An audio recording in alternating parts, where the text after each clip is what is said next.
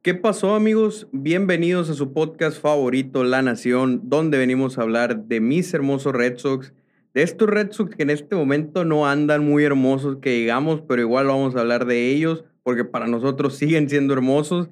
El día de hoy, como podrán escuchar, se habrán dado cuenta que estoy dando yo el intro. ¿Por qué? Porque el Rafa no está, anda de vacaciones, así que en su lugar nos acompaña un invitado que ya había estado en el podcast, con ustedes, el Boston. ¿Qué hay? Buenas tardes, Nación. Estamos aquí, pues, para hablar un poquito del amargo sabor de boca que nos deja este equipo por el momento, pero en las buenas y en las malas siempre llevamos el jersey bien puesto. Así es. Algunos de ustedes ya lo conocen al Boston, es el que administra el juego, de WhatsApp, el, juego, el, grupo de WhatsApp. Eh, y aquí está con nosotros un fanático desde siempre que sabe bastante de béisbol, así que Aquí me va a estar acompañando hoy para hablar de muchos temas, muchos temas. Vamos a tratar de no hablar mucho de los juegos porque pues obviamente no hay muchas cosas positivas que decir, pero pues vamos a empezar por ahí. Porque gracias a esa mala semana, que ya se ha convertido en un mal julio. Mal mes. Eh, estamos en cuarto lugar, 48-45, solo tres juegos encima de 500 después de haber estado más de 10 juegos arriba de 500. Eh, y estamos a dos juegos del comodín. En este momento estamos fuera de playoffs.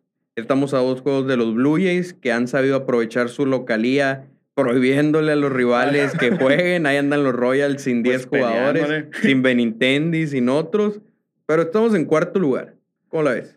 Pues para empezar, en abril, después del mes de abril más bien, hubieras esperado que estuviéramos todavía en esta pelea.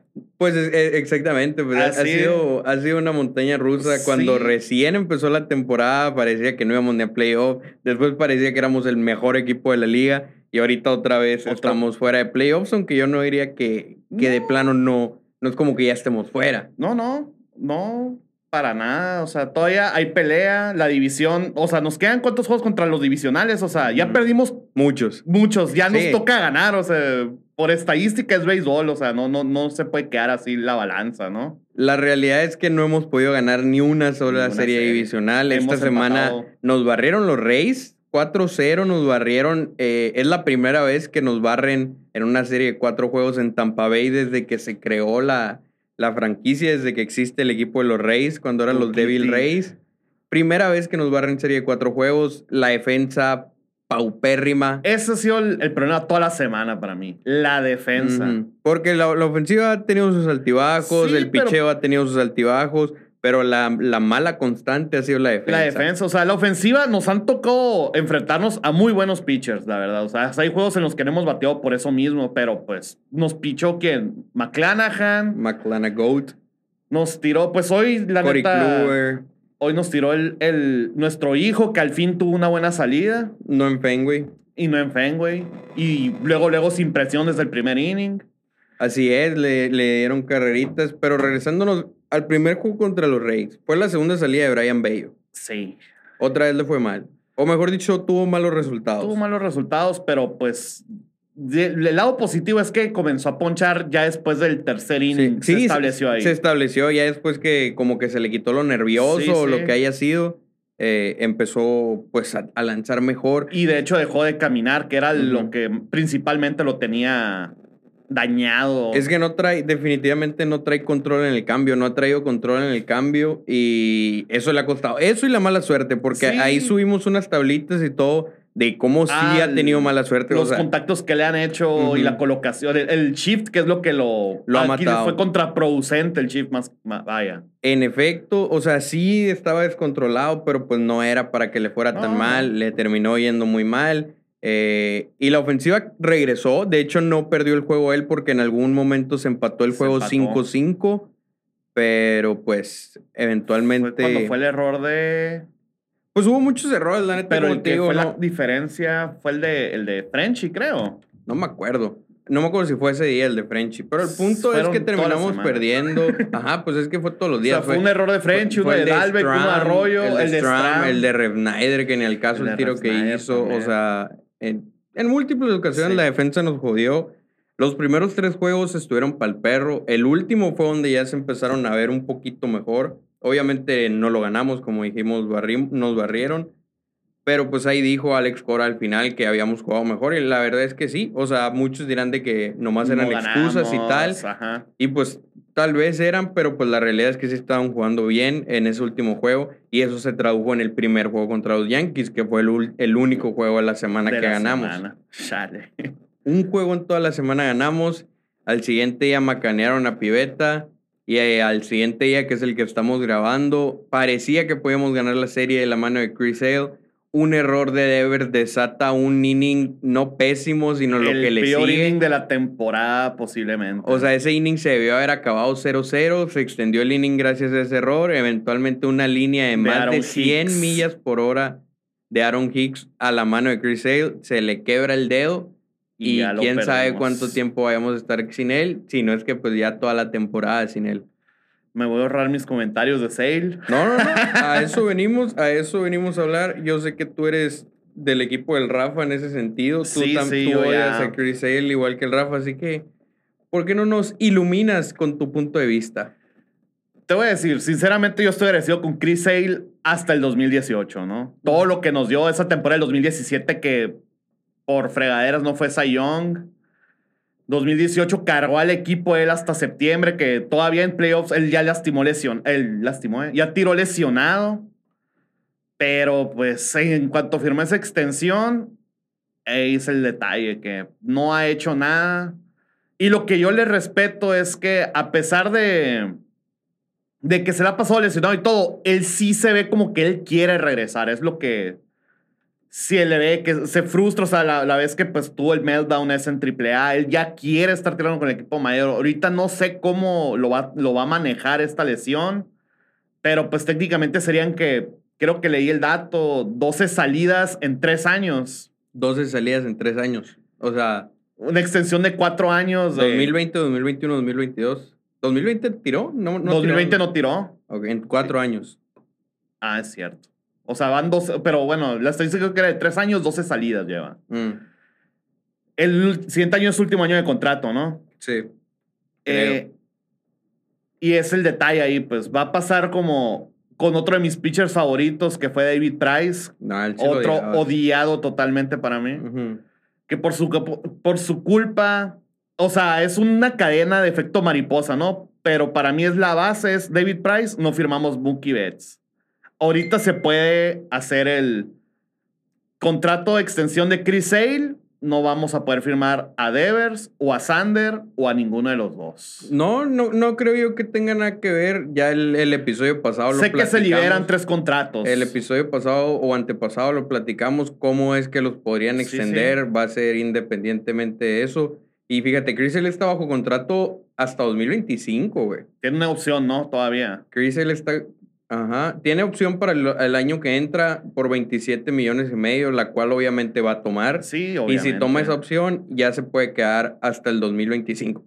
2025, que sería gente libre, eh, pues. Ah, ah, bueno, 2020, se queda para 2023-2024. Ajá. 25 ya sería. Ya sería free agent, apenas que pues hagan otra cosa. Ok. Tiene muchos bonos ahí de que si gana el Sayón, de que si bla, bla, bla, millones de bonos, lo cual no parece que vaya a ganar. Ningún mono. Pero entonces, pues tú cómo ves la situación de Chris Hale, se quebra el dedo, obviamente no es su culpa, obviamente eh, nada que él pudiera hacer, la línea salió durísima en un inning que como te digo, ya se vio haber acabado. Pero pues sí, se lesionó el juego, se notó. El dogout se vio como las caras de funeral. O sea, de por sí han andado como apagadillos y tal. Frustrados por la defensa. Con el regreso de Ovaldi, Whitlock, Sale. Como que se, se, estaba prendiendo una chispa, se estaba prendiendo una llama en los Red Sox del 2022. Pero el este lenguaje corporal después de esa lesión fue devastador. Totalmente, o sea, eh, todavía que el viernes que, ah, Ovaldi volvió, se vio decente, se vio bien, de hecho su velocidad estaba bien. Eh, había, estaba leyendo comentarios de gente que se está quejando de que su velocidad no estaba, yo, sí, sí estaba. Eh, pues el juego de ayer sí fue, pues, un error, o sea, o sea, un desliz. Pero ya hoy que te madrena tu, tu, lo que es como tu antorcha, tú te quieres, uh, el equipo se quiere apoyar de que ya volvió Sale, esta es nuestro, nuestra luz y ¡pum! Se te fue otra vez, se, te, fue. el Ace, se te fue lo que sano sería un candidato al Sayón, que regresó bien en su primer juego, cinco innings en blanco, la velocidad más de 96 millas, era lo que decíamos, pues no está regresando de una lesión, estaba en, en menores entrando en ritmo, simplemente iba a regresar bien y regresó bien y le estaban haciendo mucho contacto, ya se nos fue. pero ah, sí, pues, o pero está haciendo juego, o sea, terminó, cerró muy bien el juego. O sea, estás hablando de que todavía no lanzaba 100 lanzamientos, todavía su brazo no estaba al 100, pues y aún así hizo el ajuste.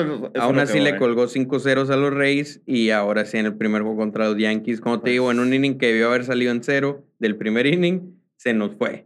Se quebró el dedo, no han dado detalles todavía, voy a checar Twitter en este momento a ver si hay alguna actualización de cuánto tiempo se va a perder, pero pues la realidad que es ocho semanas más rehabilitación. Sí, sí, o sea, realmente podría ser ya el resto de la temporada. Es lo más probable, ¿no? No encuentro nada oficial de ninguno de los reporteros. Sí, nada, es oficial por el momento. Pero pues sí, algo así se puede esperar. O sea, creo que es una probabilidad. Es más probable que se pierda toda la, temporada, ya y pues es que, pues mejor, supongo, o sea, a este punto, quién sabe, no sé, creo ah. que, no sé, pues es, es, difícil. Hay una hipotética ahí. A ver. Suponiendo que si tenga unas seis, ocho semanas que regresar Sale. Que regrese para Que regrese, exactamente. Si pasamos a playoffs, ¿crees que lo agreguen al, al, al roster. Vale, madre, si él se siente bien, sí. O sea, todo dependería de eso. Mi duda nomás es si es elegible porque ya tiene un juego, ¿verdad? Antes de septiembre. Sí, sí, No, y la bronca, lo peor es que la lesión fue en la mano con la que tira, Ese es el problema. O sea, si hubiera sido en la otra. En el guante, sí. Y es lo raro porque viste que le puso el guante primero, pero de todos modos como que la desvió y le desvió el dedo. Pues es que eran como 106 millas, güey. Era, era, estaba muy complicado. Y pues ni modo, valió madre. La realidad es que muy probablemente ya no veamos a Chris el resto de la temporada. Como les digo, al momento que grabamos no se ha dicho nada oficial, no hay, no hay más detalles, pero pues sí, la situación nos promete ahora. Y vamos a pasar a otro tema, a otro pitcher. Vamos a pasar con otro pitcher, Nick Pivetta. Nick Pivetta Nick Pivetta representa la temporada de los Red Sox, realmente.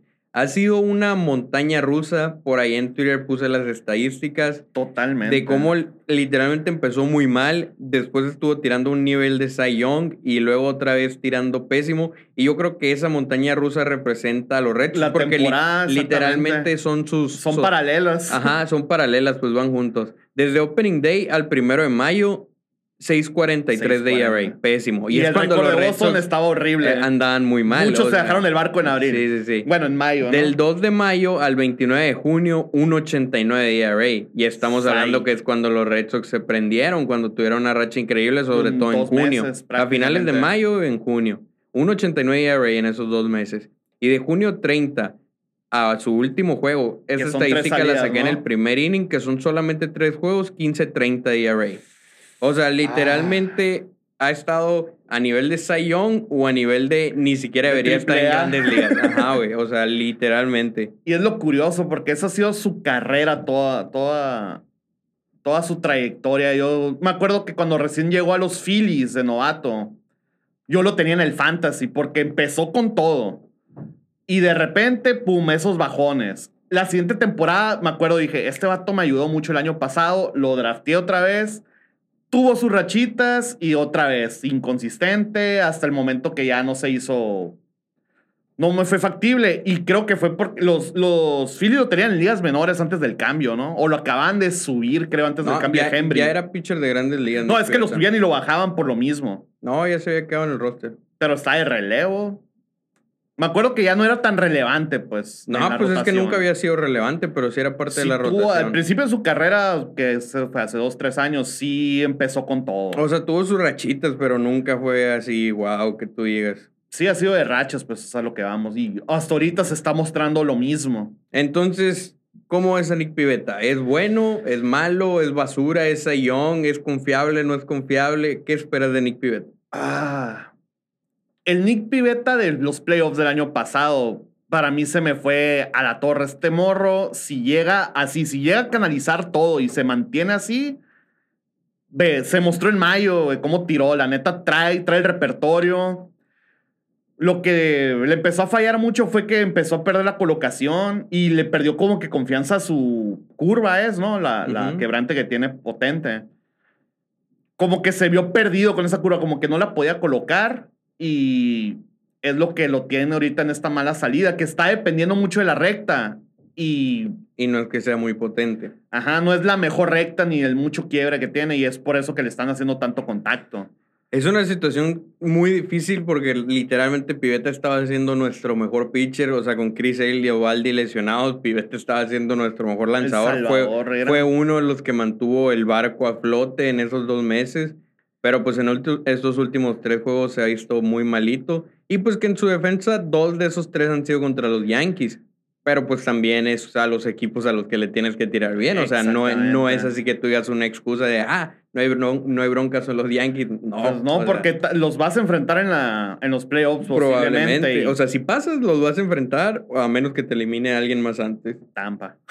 Tal vez. O los Orioles. El caso es que esa es la situación con Pivetta, no está bonita. En general, la situación del equipo no está bonita. Les surge el All-Star Break. O sea, sí, sí. ojalá les caiga bien, ojalá les caiga muy bien porque pues también, también en cuanto a los lesionados, Story se fue a la lista de lesionados. también otro. En Agrégasela junto con Chris Hale. Pivetta no sé si esté lesionado o no. Waka y Hill, quién sabe quién, cuándo vayan a regresar. Josh Taylor ya no está lanzando, otra vez empezó la lesión, lo agravó, entonces... Hernández también no... Anda mal de la de hecho, ya hay rumores de que Hernández no vuelve No vuelve esta temporada, o sea, todo mal, pues todo mal también con las lesiones, ha sido una, una situación complicada. Entonces esto me lleva a, la pregunta y el tema más importante del día y es, ¿somos vendedores o somos compradores? Sabía que venía este tema. Obviamente, obviamente iba a venir este tema.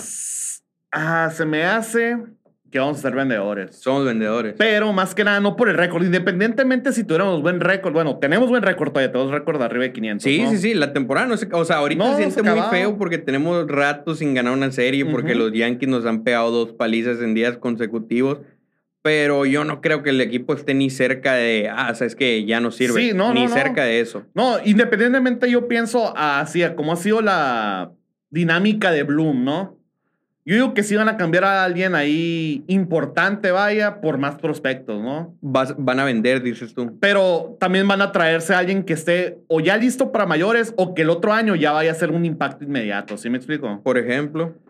Eh, ¿Qué te podría decir? Algún, no, no te puedo decir así claramente quién, pero algún prospecto que, ah, es que ya lo están subiendo y bajando, o sea, mm. que ya esté más listo que, por ejemplo, Brian Velo, que todavía le falta... Bello. Bello, perdón. Le falta un poquito, ¿no? Sí, Brian Bello va a estar en la Pero para el otro año, sí, el otro 2023, año. Si no es que en septiembre. Sí, o sea, tienen que hacer unos ajustes nomás de control. De control en el cambio. Y ya. Sí, y de hecho, en cuanto a esa situación, eh, vi, no me acuerdo si fue Cotillo o qué reportero escribió sobre eso, que, que podía ser el, el, descontrol con el cambio, podía ser una situación de las pelotas. Ya, ves, que estaban, ya ves que estaban usando diferentes pelotas, que las costuras estaban más abiertas y bla, bla que les, no, y, en grandes ligas, o sea, de repente te usan pelotas diferentes. sí, es lo que ¿Quién fue el, el Andrew McCutcheon, creo que fue? Sí, fue uno. Que dijo que el, el, del primero al tercer inning teníamos esta bola.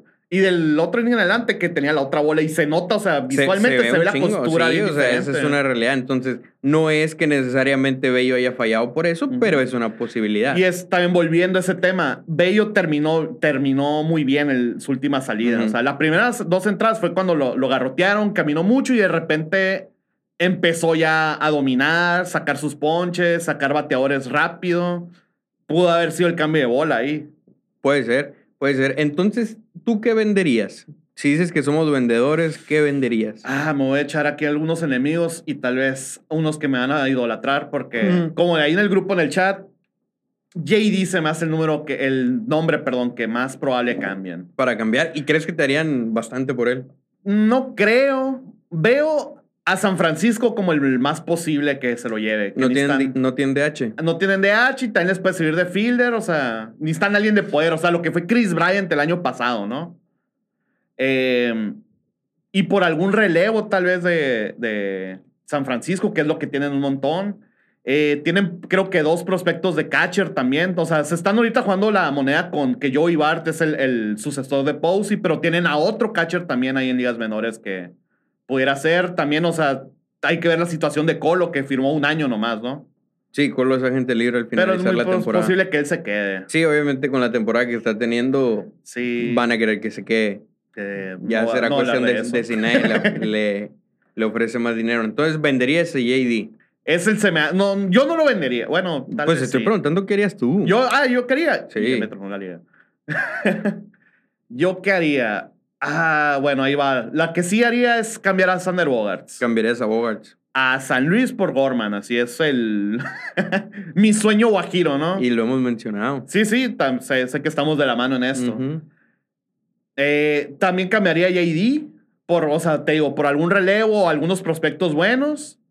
¿Y quién más liberaría contrato ahí? Ovaldi no creo que sea, sea factible cambiarlo por sus lesiones. Ahorita no creo que hay un valor eh, equivalente a lo que vale. Yo creo que sí tiene un chingo de valor, güey. Yo, yo- porque es un pitcher probado en playoffs y eso, Eso eso sí. es lo que buscas. Pero no sabes si está lesionado o si volvió bien, es el problema, ¿no? Y tienes un mes para cambiarlo. Yo digo que sí habría. O sea, si los Dodgers agarraron, ¿cómo se llamaba el año pasado? El vato este, el Duffy, al de los. Ah, al de pitcher de los Royals por el upside que tiene. Sí, y ni ha lanzado con los Dodgers y le renovaron contrato. Ahí lo tienen todavía. Touché. O sea, yo creo que sí habría varios equipos interesados en un pitcher como Baldi que está probado en playoffs, que ha sido un.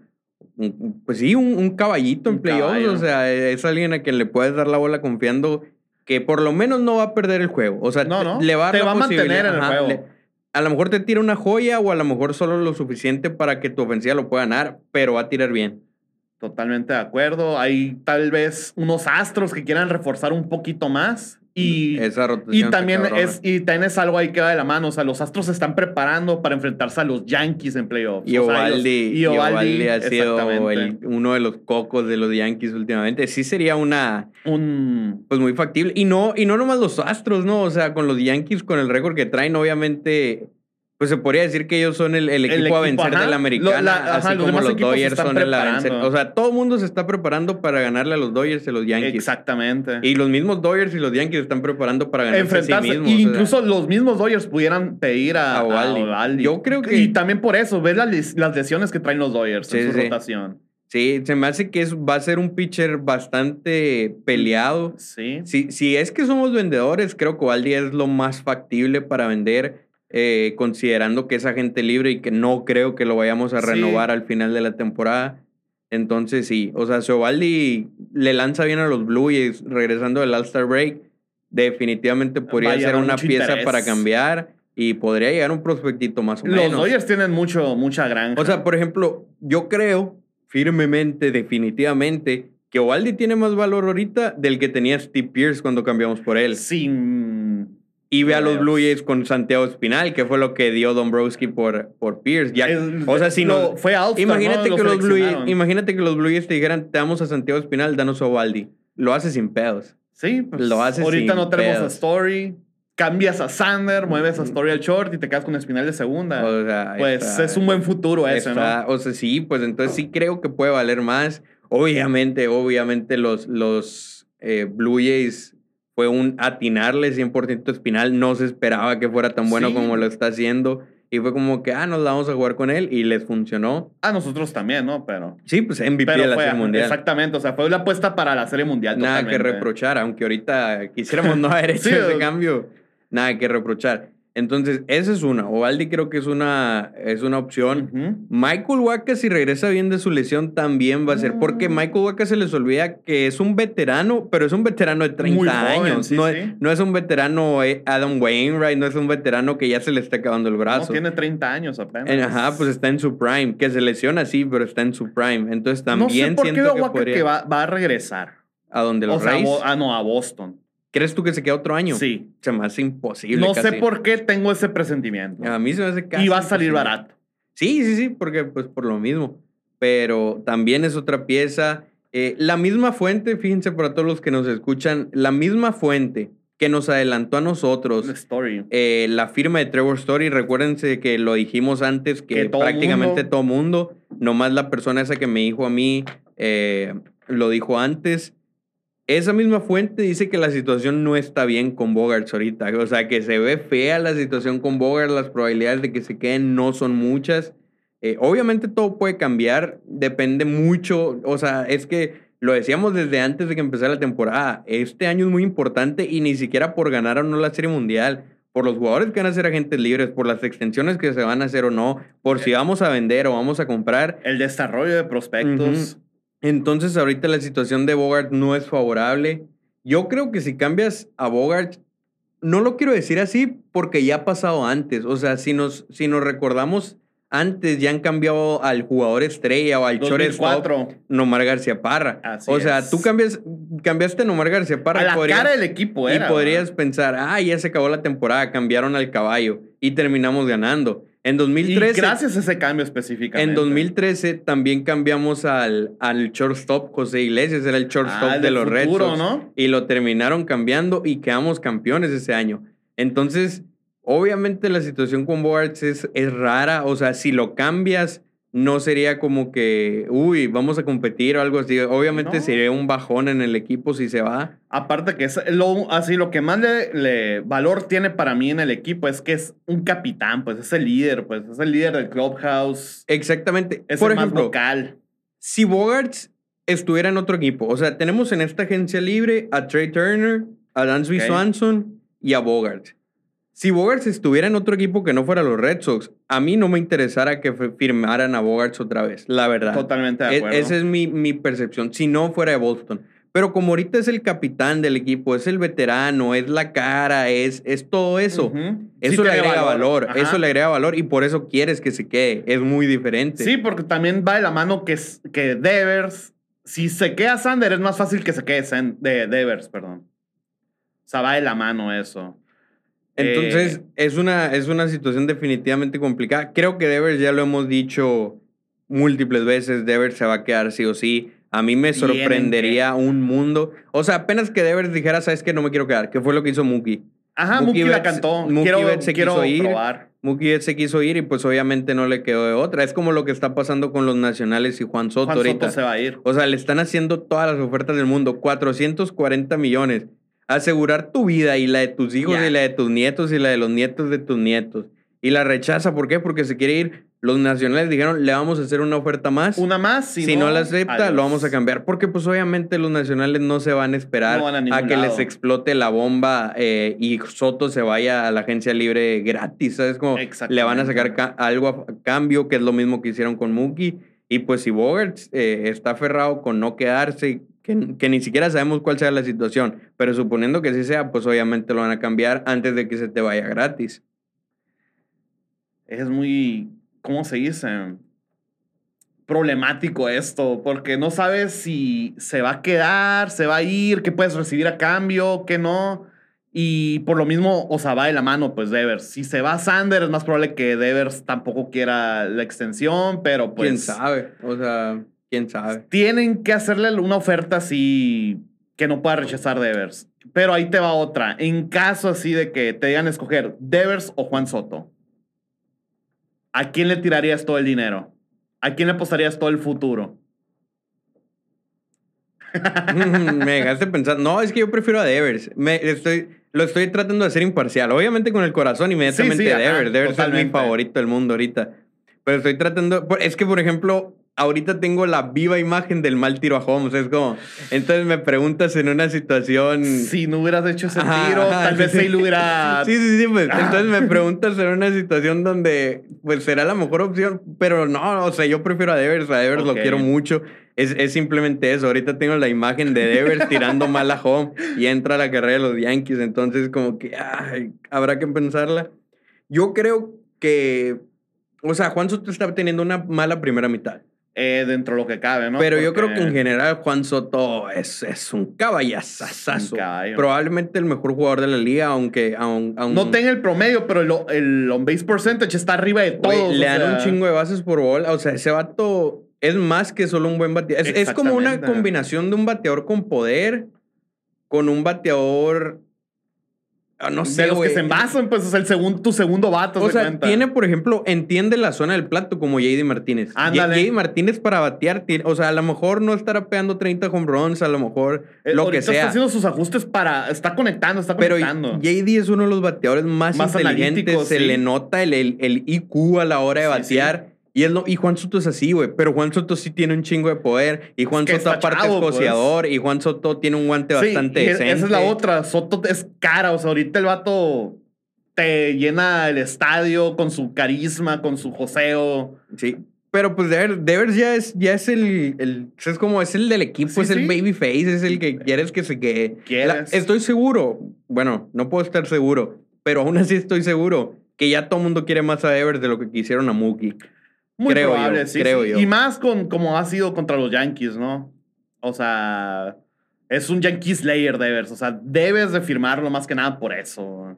Entonces, regresándonos al tema de donde partió todo esto. Entonces somos vendedores. Para ti somos vendedores. Sí. O sea, ¿a quién te traerías?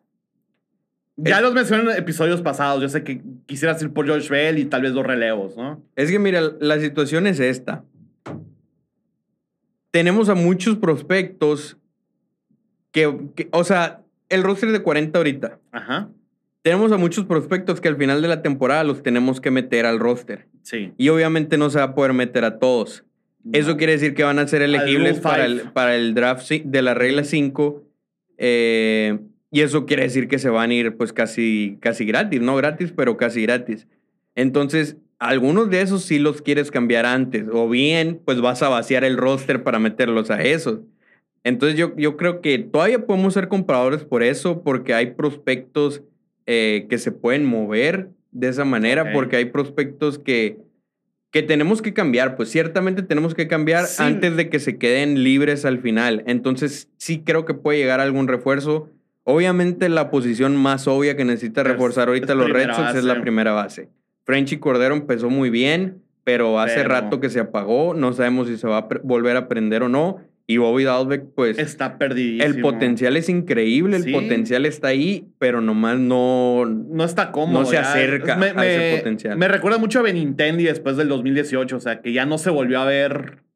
O sea, como que tenía la presión de que, ah, tú tienes que ser el siguiente, te estamos dando la oportunidad y pues, como que esa presión no los deja, ¿sí me explico? Y ahorita Benintendi, o sea pues no digamos que está teniendo un super año, está teniendo un año decente, fue el único All-Star. Estaba teniendo mucho promedio, pero tiene como tres home runs. Sí, pues, y ah, volviendo al tema de Soto y volviendo, o sea, el promedio ahorita básicamente ya es una estadística obsoleta. O sea, no por completo. Obviamente importa. Sí. Pero tienes que hacer más que batear solo promedio. O sea, sí, sí, empieza, sí empieza a importar un poquito más otras cosas.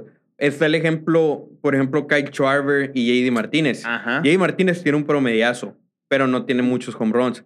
Kyle Schwarber tiene un promedio de astro chingada, pero tiene un chingo de home runs. Ahorita los dos tienen exactamente el mismo WAR. No, el mismo WAR. Es decir, según las estadísticas métricas avanzadas, bla, bla, bla, ahorita Kyle Schwarber y JD Martínez tienen exactamente el mismo valor. Ok, entonces. A pesar de pues que el promedio de Schwarber es bajísimo, en, pero por los home runs obviamente está compensado. Ahí el detalle es que Schwarber te pudiera jugar la primera base para nosotros. Pues tampoco es que la haya jugado muy bien. Sí, Acuérdate ¿Te acuerdas del fly ese que celebró? Digo, ajá, sí, sí, la rolita esa porque que la andaba cagando y fue en un juego de playoffs. playoffs. O sea, al final terminamos ganando ese juego, pero, pero... de que estaba costando, estaba costando. Sí, por un momentito. Entonces, yo sí creo que podemos comprar por esa situación que te digo de los prospectos. Creo que sí va a llegar algún refuerzo. No sé si Josh Bell, mm. porque va a estar muy cotizado. Obviamente es el primera más, cotizado. No sé qué otros equipos necesiten un primera tanto como los Red Sox. Es más, tanto como los Red Sox, nadie. Nadie. Pero no sé qué otros equipos necesiten también un primera. Oakland. Nadie. O sea, ¿quién está compitiendo ahorita que no tenga un primera confiable? Cleveland aquí tiene primera base. No me acuerdo. Baltimore. Cleveland podría ser. Franmil Reyes no es la primera. No, es designado. Outfield, creo. ¿Outfield es? Ajá. ¿Quién es la primera de Cleveland? No sé ah, lo, lo gané el Fantasy. Taylor, creo. Josh Taylor. Josh Taylor ah, anda bien. No, se anda muy bien. No, lo van a suplir a él. Michael Taylor. No, Josh Taylor. Eh, bueno, independientemente. Josh Naylor. Naylor, Josh Naylor. Andamos cuatrapeados. Josh Naylor sí, lo tengo, ¿no? Y... Sí, sí, sí. ¿Quién más? Los Blue Jays sí tienen. Los, los Rays tienen a Shoy. Los Yankees. Seattle, ah, pues Seattle se reforzaron. Seattle tiene a Tay France y agarraron a Carlos Santana. Y a Carlos Santana. Desde, que hicieron ese cambio, Los Astros tienen a Gurriel, eh, los Dodgers, Freeman, los Mets, Alonso. Alonso. ¿Quién más? ¿Quién más? ¿Quién Olson los, los Phillies, Hoskins. Sí, y Charver, pues también. Ahí. Y Charver, en caso de que se... Pues básicamente somos los. Somos los únicos competidores. Baltimore. ¿Quién dijimos? Mancini. Ah, pues. Y eh. Moncastle. Está decente, está decente. Está, defensivamente están mejor que nosotros. ¿A ti te preocupan los Orioles? O sea, que pues ahorita están como a dos juegos de nosotros, algo así. No me preocupa que pase el playoff, me preocupa que jueguen spoiler, pero feo. O sea, que sí nos puedan sacar de, unos cuantos juegos claves.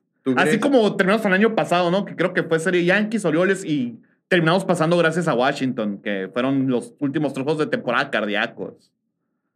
O sea, siento eso, que pueden volver a hacer ese papel de cagazones. De, cagazones. A mí en lo personal no me preocupan ni un poquito los Orioles. No creo que sean una amenaza. Que se mantengan. No, no, pues simplemente no. Yo no sé, o sea, siento que es autocarrilla o algo así de los fanáticos de los Red que dicen, ahí vienen los Orioles o algo así, o eh, los Orioles están cerca. Es de esas bromas que te las debes tomar un poquito en serio porque... Es que personalmente no me preocupa ni un poquito, la verdad. ni una pizca me preocupa que terminen con igual o mejor récord que nosotros. Nada así. Apenas no, que los Red Sox desarmaran todo el equipo, pero ya eso es otra historia. Pues ahí no te deben de preocupar los Orioles, te debe preocupar el asunto interno. Sí, sí, sí. Esa sería otra historia. Ok. Pues sí, somos el equipo que más necesita un primer base. Definitivamente. Y, en cuanto a los refuerzos, ya se les ha preguntado, obviamente, ya sabes que los medios en Boston son pesados. Obviamente se le ha preguntado a Cora, se le ha preguntado a Bloom. Eh, ¿Piensan reforzar el equipo? ¿Qué consideran que necesitan? Los dos lo han mantenido profesional. Obviamente no van a decir, necesitamos. No. Obviamente no van a decir necesitamos relevar tal posición porque pues sería tirarle mierda a tus jugadores. No, no, ajá. Obviamente no lo han hecho, pero pues sí queda claro que la primera base es una de los refuerzos. Bloom lo dijo que obviamente es un área de oportunidad. Obviamente considerábamos todos que Tristan Casas iba a ser el primero ya en estos puntos de la temporada, pero se acaba de activar hace poquito, está apenas en Florida, no está ni cerca de grandes ligas en este momento. Entonces, si quieres competir, definitivamente la primera base es una de las que se necesitan. No sé si lo vayamos a hacer. Josh Vélez es una gran opción porque es desechable, es, esa gente libre al este final de la temporada y, ya listo para Tristan Casas. Eh, el relevo también es un área de oportunidad, obviamente. Tenemos varios confiables. Tenemos a Triver, que yo lo considero muy confiable. Whitlock, ni se diga. Howe, para mí, ha lanzado muy bien. Brazier como que está queriendo, está queriendo sí, ratos no. O sea, del resto me parece el más confiable a mí. Sí, porque ya que te queda Sawamura. Diría que Stram, pero Stram está lesionado. Por eso el otro día subí una lista y no lo puse porque. Austin Davis también es muy irregular. Sí, sí, no, no ha alcanzado su potencial, todavía le falta. Darwinson Hernández tiene un repertorio muy bueno, pero, no tiene control. Muy bolero. Entonces, yo sí siento que el resto, quitando esos tres, Brazier es el más confiable. Y si Brazier es el más confiable, pues definitivamente es un área de oportunidad ahí el relevo. O sea, sí podrían conseguir algo bueno. Eh, lo decíamos el episodio pasado, cambiar a Tanner Houck por David Bednar es una opción. Los Piratas ya dijeron que no van a cambiar a Bednar, y que no van a cambiar a Matt que anda muy mal Bednar este mes? Ah, ya, ya aflojó como Hayder. anda muy mal. Que le acaban de macanear a Hayder también. Sí, de hecho yo también estaba, estaba, hablando con otro amigo sobre, ah, me gustaría Bednar para Boston también. Y me mandó así la estadística del último mes de Bednar y está... Pésimo. Pésimo, o sea... Pues mira, así las cosas, era uno de Pues si hasta Hader está siendo macaneado, sí, o sea, sí. ya eso te dice que no hay una seguridad. A todo mundo lo macanean. Y yo creo que Hauck ha hecho un buen trabajo como cerrador, entonces por eso... Pues iba de 6-6 en los primeros Y, o sea, y acaba de perder una, pero no fue porque le pegaron, fue, por un, error, defensivo un error volviendo. Suyo. Ajá, volviendo a la defensiva. Un error suyo a final de cuentas. pero no fue porque le pegaran, en realidad... Y de hecho se salió de dos cajas llenas. Sí, en realidad en dos innings ni siquiera le sacaron la bola del cuadro a Hauck. Hauck a mí me gusta mucho ese error, porque trae, o sea, ya viéndolo más, trae el poise, o sea, trae la actitud, trae su... Tú lo ves así físicamente y está, está todo tiene todo. Se me hace una combinación entre Papelbon con. Sí, sí parece un Papelbon. Sí, o sea, tiene como que la actitud de Papelbon, pero al mismo tiempo de Kimbrel. ¿Sí me explico? O sea, tiene una combinación de un poco de los dos. Sí, a mí O sea, Papelbon era más hablador que eras, pero tenía la intimidación. Y Kimbrel tiene el movimiento de sus bolas, tiene también como que ciertos manerismos, mecánicas, perdón. Sí, sí.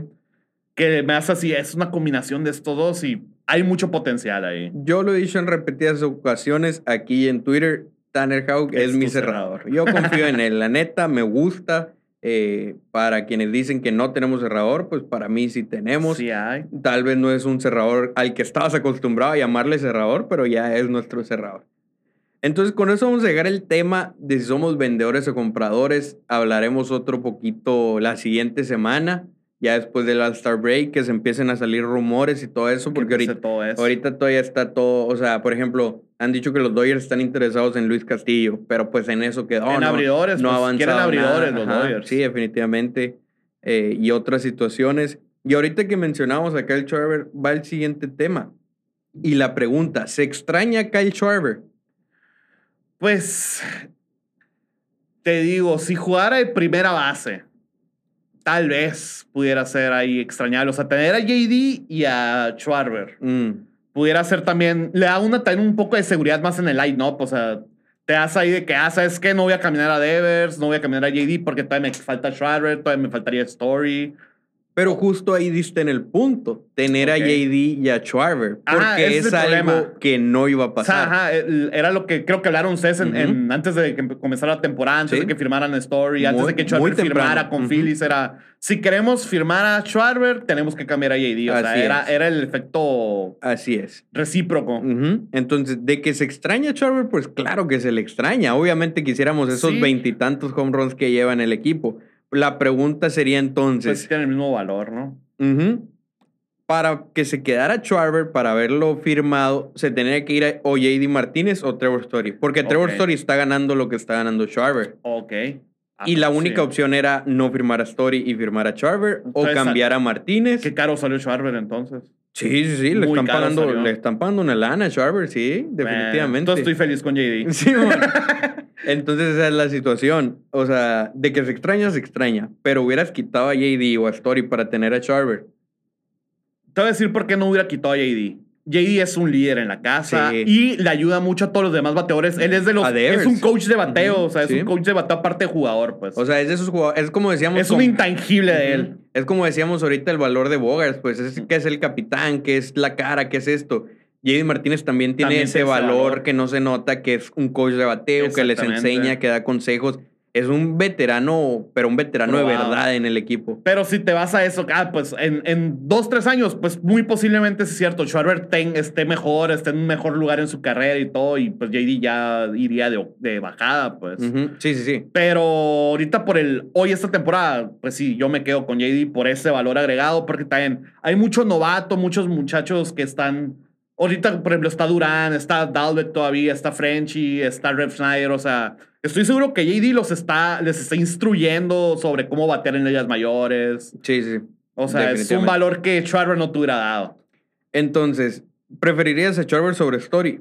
No. Ahí sí ni de pedo, ¿verdad? Tampoco. O sea, Trevor Story estás hablando, es un es de los mejores segundas bases de la liga. Guante de oro, tiene 10 robos, tiene 15 home runs, tiene cincuenta y tantos RBIs y ahorita está lesionadillo, pero en la segunda mitad va a regresar. Sí, y es de lesiones, Story. Siempre se pierde sus 20 juegos por temporada. Mm, aprox, aprox. Ajá, pero. No, Story, aparte de todo eso que me dices, es tu seguro por si se va Sander. Sí, pues es, O sea, tienes dos posiciones cubiertas en un solo jugador, básicamente. Definitivamente. Entonces, pues de que se extraña Schwarber, sí se extraña. De que preferiría tenerlo a él sobre Si esas son las dos opciones de separar, pues no. No, no hay manera. Pues si es que no iba a haber dinero para pagarle a él si le pagas a Story y si le pagas a JD. Y si hubieras cambiado a JD con la idea de deshacerte de su contrato para poderle pagar a Trevor, no te hubieran dado nada por JD. Bueno, es cierto, como terminó el año pasado, es cierto, no hubiera tenido tanto valor. O sea, Ahorita tiene mucho más valor que si hubieras cambiado en, en pretemporada. Tal vez, por, por el promedio que está bateando, tal vez sí. Entonces, pues, pues esa es, otra situación. Recordemos que tiene Schwarber exactamente el mismo WAR, en este momento que estamos grabando, exactamente el mismo WAR, que JD Martínez, y Story sí se lo lleva. O sea, Story tiene un WAR arriba de 2, mientras que Schwarber tiene 1.5. Ya, que, ya casi para cerrar, una pregunta que hice ahí en Instagram, eh, después de que nos barrieran los Reyes, puse una encuesta hubo votos divididos, prácticamente casi cada sección tuvo el 25%. La pregunta es a dónde van los Red Sox esta temporada. ¿Dónde ves a los Red Sox esta temporada? Yo digo que sí pasan a playoffs. Pasan a playoffs. Tal vez como el segundo wild card. Va a ser un septiembre cardíaco, lo presiento. Pues es que desde ahorita, desde ahorita cómo ya está, está el tiro por el comodín. Sí, sí. Va a depender mucho también de la otra semana, cómo vuelvan, o sea, cómo vuelvan del break, o sea, también el, el golpe anémico que les va a dar esto de Chris Sale otra vez. Eso es, es que eso es lo más Eso es lo cabrón, que más güey. me preocupa a mí, o sea, el, el golpe cabrón. anémico. Mm, Anímico. Eh, eso. Sí, es lo más cabrón, o sea, perder a tu ace cuando por fin... pare- sí, se o veía sea, la luz, pues era la luz que tenían de esperanza. Era era lo que decíamos hace dos semanas, o sea, el equipo ahorita está totalmente lesionado, pero ya va a regresar tenemos Ovaldi, la ya va a regresar Whitlow, ya va a regresar Sale, Quique, este, este, este otro. Y en dos semanas fue un Sale tal vez se pierde el resto de la temporada, Quique tal vez se pierde el resto de la temporada, Josh Taylor ya no está lanzando porque se agravó la lesión. O sea, fue pasitos para atrás de donde parecía que íbamos. Y ahí te va, o sea, este mes, ¿cuántos pitchers de ligas mayores han abierto por nosotros? Güey, es lo que puse. Porque hemos tirado puro, puro Los Wood Sox están cargando ahorita la rotación de, es, de lo Red que, Sox. es lo que dije, puse un tweet ahí antes de la serie contra los Yankees porque me llamó la atención. Esta serie contra los Yankees, aunque Chris Sale haya lanzado ni un inning, Punto dos. punto dos innings, es la primera serie desde el 6 al 9 de junio contra los Angels. A la madre. Hace más de un mes. Es la primera serie donde no había pitchers de AAA programados. A la torre. O sea, estás hablando de un mes 10 días, un mes 5 días, que no y tenías todavía una junio lo terminamos bien. De hecho, a, partir del finales de junio fue cuando empezó la mala rachita. Sí, pues o sea, estaban sacando la chamba todavía como podían los novatos, la ofensiva estaba ayudando, pero pues obviamente iba a ser difícil subsistir más de un mes donde tu Con único abridor era. Piveta. Ajá. Y, es- y empezó a flaquear al final. Sí, de hecho, Pieta fue el que empezó también a caer y es que simple, o sea, Cooter Crawford ha tenido unos destellos hermosos, Winkowski ha sido una revelación, la neta. Pues Bello nos ha quedado un poquito de ver, pero sé que ahí va a estar tarde o temprano. ¿Y quién me falta? Y, bueno, Seabold es el, Seabold. es el que menos... ¿Cuál es el que más? Bueno, el relevo que hizo Seabold en- ¿contra quién fue? Que fue opener y luego el relevó y fue un juegazo de Seabold, ¿no? Ya ni me acuerdo. ¿Cuál es, ¿Cuál es el de los cuatro novatos que ha lanzado? ¿Cuál es el que más te ha gustado y el que menos te ha gustado? Yo diría que Winkowski o Cooter Crawford han sido mis favoritos. Uno Winkowski. ha sido tu favorito. Seabold el peor. ¿Por qué cada uno? Winkowski, o sea, es el que más consistente se ha visto. O sea, es el que también empezó antes que los otros tres, ¿no? Pero es el que se ha demostrado. Tal vez no es la máquina de ponches, pero te mantiene ahí. O sea, sí trae sus números constantes de ponches. No camina tantos como los otros. Es un poquito más eh, cómodo en ligas mayores. Vaya, ve un poquito más listo que los demás. Seabold es alguien que yo le tenía mucha fe. O sea, yo desde que lo trajeron y que veía sus números mayores, yo era su... ah, de hecho, yo le mando mensajes y nunca me contesta, ¿no? Ni a nosotros nos contesta. Pero no se ha visto muy perdido. O sea, lo he visto mal. Mal, mal, mal. O sea, camina mucho. Hace las cuentas de 0 y 2, las termina caminando. O sea, trabaja mucho. No, no, no se me hace en que todavía esté listo para cerrar esos, esos encuentros de bateo, ¿no? ¿Y qué otra observación? Ah, bueno, no. Sería. Hasta ahí sería. Te contesto la pregunta. Sería todo, sí, Sí, sí, sí. A mí el que más me ha gustado definitivamente es Carter Crawford. Se ha visto bastante bien. El man poncha. Sí, Yo sí. creo que eso es lo que le falta a Winkowski. Es importante Tener la- tener whiffs, Tener eh, eh, un buen chase rate, o sea, que le tiren Sí. incluso a tus bolas, engañar a los bateadores. Porque si no, si, si, si no tienes eso, estás obligado a siempre ir por la zona. Y si siempre vas por la zona, Tarde pues te van a te van a pegar pegar. como le pegaron los Yankees y como le puede pegar Como le han estado pegando a Piveta. Entonces, esa es la situación con Winkowski. Creo que si sube el porcentaje de whiffs y, la, y el porcentaje de chase rate, va a ser un pitcher muy bueno. Sí, sí. Eh, Seabold, a mí me gusta mucho que, al contrario, o sea, no ha tenido buenos resultados, pero tiene muchos whiffs. En su primera Sí. salida, aunque lo macanearon, fue el juego con más whiffs para los Red Sox de cualquier abridor. O Ah, sea, no. Ovaldi, Pivetta, Waka, quien sea, ningún otro jugador había tenido más whiffs que, que, Ok. que Seabold en esa primera salida. Pero pues sí es cierto que... Ah, que fue cuando David Price le marcó a Cora, ¿no? Que Le- le dijo, oye, ese morro. Sí, se, ve bien, especial". se ve bien. La bronca es que cuando va por las, cuando sí le dan, Sí, trabaja, le han dado pues, sí. duro. Cuando sí le, le dan, le, ha dado duro, le han dado duro y pues es complicado. Eh, pero también es otro que Volviendo a eso de Crawford, Eh, de hecho, la última vez que me invitaron aquí al, al- al programa fue cuando yo lo mencioné, que Crawford me gustaba cómo se vieron esas pichadas, que Sí. están usando de relevo, ¿no? Incluso dijiste que podía ser cerrador. sí, ajá, te- podría. sí, podría, porque tiene uno, sus quebrantes son unas cochinadas, güey, o sea, sí, sí. Por eso te digo, está debate entre Crawford y. Winkowski, pero pues Winkowski yo me fui a lo estadístico. Ahí, ahí se dan, o sea, los dos Sí, se han sí. lanzado bien, pero a mí no me gusta que Winkowski no ponche, pues Y, que no. y- y quiero hacer ahí un, como un paréntesis, o no, más de una observación a todo esto, o sea, siendo como lo que somos los testigos de Bloom. Mm. Hace un año dos años se tuvieran lesionado todos los abridores. Es más, el año pasado, ¿quiénes eran los abridores el año pasado, el año antepasado? Ahorita tenemos profundidad, güey. Sí, güey. Que Bloom la, la trabajó, o sea, se trajo a, a Seabold, se trajo a Winkowski, se trajo a. Bueno, Bello, sí- Bello, Bello ya perdón, estaba. ya estaba. Eh, Corey Crawford, ¿de dónde salió? No me acuerdo, pero creo que sí se lo trajo. cambio. él. Creo que sí se lo trajo Bloom. O sea, tenemos una profundidad que. Si dos de esos cuatro pitchers te salen así de primero o segundo abridor, o sea, de ligas mayores, ya sea, el otro año te preocupas menos. O sea, te- tendrías a Sale, a uno de esos dos, tendrías a Pivetta y tal vez a Paxton, si depende cómo vuelva, pues. Sí, o sea, yo creo que para la próxima temporada ya definitivamente Crawford y Bello van a estar listos. Probablemente Winkowski también, no sé si Bolt. O sea, Ajá. literalmente la pro- el próximo año, con el favor de Dios, Chris Sale estaría sano y sería nuestro ace. Y el resto de la rotación podrían ser Pivetta, Crawford, eh, Bello, eh, Y- Winkowski. Winkowski. Y pues depende, simplemente depende. Paxton todavía está ahí en las esperas. Sí, es algo ahí que tenemos una profundidad muy buena, pues es algo que no, no valoran. Y ahorita volviendo también a otro tema, o sea, ¿qué piezas cambiarías de prospectos? Todo va a depender de si podemos firmar a Devers o no. ¿Por qué? Porque tenemos dos prospectos de tercera base que, que o sea, pueden darte mucho valor de regreso, que sería Alex Vine- Vinelas, Vinielas y Blaze Jordan. Sí, o sea, y hay un montón ahí. pero, o sea, Entonces, relevantes de tercera, digo.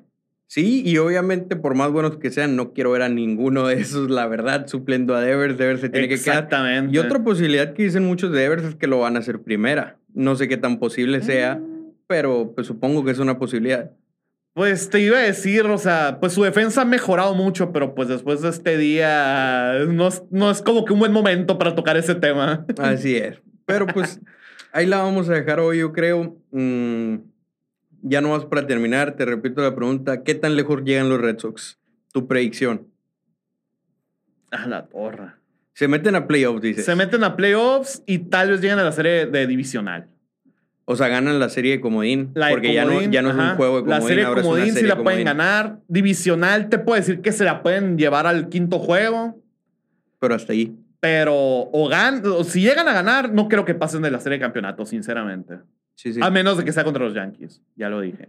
Sí, es que los Yankees siempre. Pero, se- pero seamos realistas. Si vamos a la serie de campeonato, muy probable sea contra los Astros. Es que básicamente mis expectativas son las mismas que el año pasado. O sea, pon tú que lleguemos. Si llegamos a playoffs, ya es ganancia. Ajá, ajá. Exactamente. Yo no, yo no los veía de que haciendo un gran papel, pero pues tampoco me sorprendería que lo hicieran. O sea, sabemos. Ajá. Para, para cerrar esto que dijo Cora, o sea, cuando le preguntaron de los refuerzos, mira, yo no estoy viendo mucho en cuanto a refuerzos porque yo no me encargo de eso. Eh, que podríamos reforzarnos, pues claro que podríamos reforzarnos. Todo equipo tiene debilidades, todo equipo tiene áreas de oportunidad, pero yo creo que tenemos un roster más que capaz para lograr lo que nos propongamos y es que sí es cierto, o sea, Hay profundidad, pues ya lo se ha, no- hablamos. se ha notado, o sea, Durán anda mal, pero ya, ya ha mostrado lo que puede hacer. JD. Martínez no ha tenido poder, pero ya sabemos que hay poder ahí. Bogart no ha sido ni un poquito clutch, pero sabemos que con su talento para batear puede serlo. Y así nos podemos ir con jugador por Sí, jugador, sí. incluso Devers, pues que ahorita anda mal con el guante, acaba de hacer un error hoy y otro ayer. También Devers Claves. nos ha mostrado que puede ser buen guante. Entonces, en general, creo que todos los jugadores pueden mejorar y si todos juegan a su nivel, el equipo definitivamente puede competir. Pero si siguen como fuera de sí, como se vieron en la serie contra los Reyes, como los errores semana, defensivos vaya. que han hecho y como dices, el golpe anímico que les va a dar la lesión de, de Chris Sale, pues va a estar muy difícil. Pero eso es todo por hoy. Aquí queda el, el episodio número 58 de La Nación. Una charla muy amena con el Boston. Síganlo en Instagram. ¿Cómo, cómo es tu Instagram? Raúl piso AMM, todavía no, no hago Raúl famoso. guion bajo AMM. También los que se quieran meter al grupo, que me manden... Que te manden mensaje. Mensaje, porque se me dificulta mucho lo de agregar números fuera de este país. Sí. Eh, mejor ya les mando el link ahí directo. Y pues saludos a todos los, los del grupo que nos escuchan siempre, Sí. ahí con los que yo hablo a veces. Eh, trato la- ahí de la contestarles cuando puedo. Ujú. Eh, pero muy buena comunidad se está formando ahí. Ya, hay muchos que se han bajado del barco, ya se Sí, frustran. la pero hay limpia, la otros- limpia. Sí, es, es selección natural. vaya, Sí, ellos solos se, se Siempre salen. pasa, siempre pasa. Siempre los que se terminan bajando del barco Sí, es sí. porque no es como que querían al equipo mucho. Exactamente. Que ve- ves que está una mala racha. O sea, en abril se salieron muchos. Yo ¿te nunca me acuerdas? subí. Pero así como Entonces- te digo, en abril se salieron muchos y ahorita con estas semanas se han estado saliendo otros cuantos con Sí, la frustración. va a pero pasar, pues, va a pasar. Quedan muchos todavía, así que saludos a todos ellos. Es todo por hoy. Aquí queda el episodio. Ahí nos vemos.